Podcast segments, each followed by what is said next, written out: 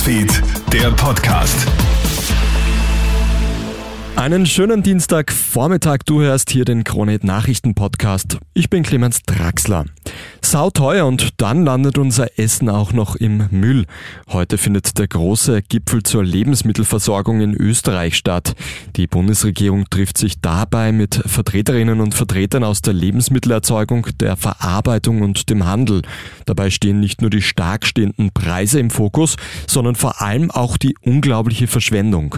Jährlich schmeißen die heimischen Haushalte mehr als 150.000 Tonnen Lebensmittel und Speisereste weg.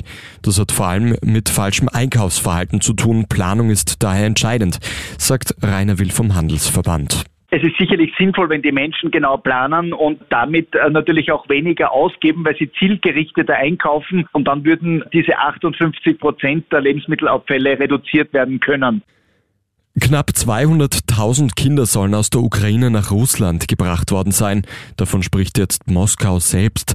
Nach russischer Darstellung werden die ukrainischen Kinder vor den Kämpfen und angeblicher Gewalt Kiews in Sicherheit gebracht.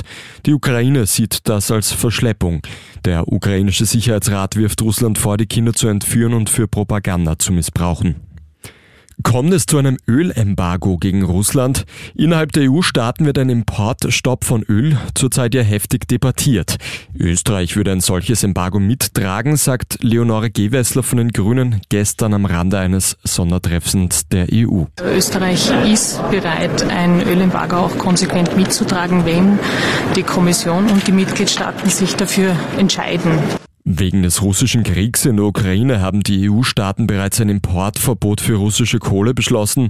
Die Ukraine und EU-Staaten wie Polen fordern seit längerem eine Ausweitung auf Öl und Gas. Ungarn droht allerdings mit einem Veto. Und toi toi toi an alle Maturantinnen und Maturanten. Heute ist ja Tag zwei der österreichweiten Zentralmatura. Am Programm steht das wohl am meisten gefürchtete Fach Mathematik. Österreichweit werden rund 46.000 Prüflinge erwartet.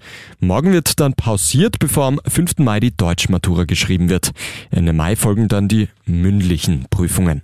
Das war's auch schon mit dem Update, mit dem Kronet Nachrichten Podcast für heute Vormittag. Ein weiteres, das folgt dann wieder am Abend. Einen schönen Tag bis dahin. Krone Hits, Newsfeed, der Podcast.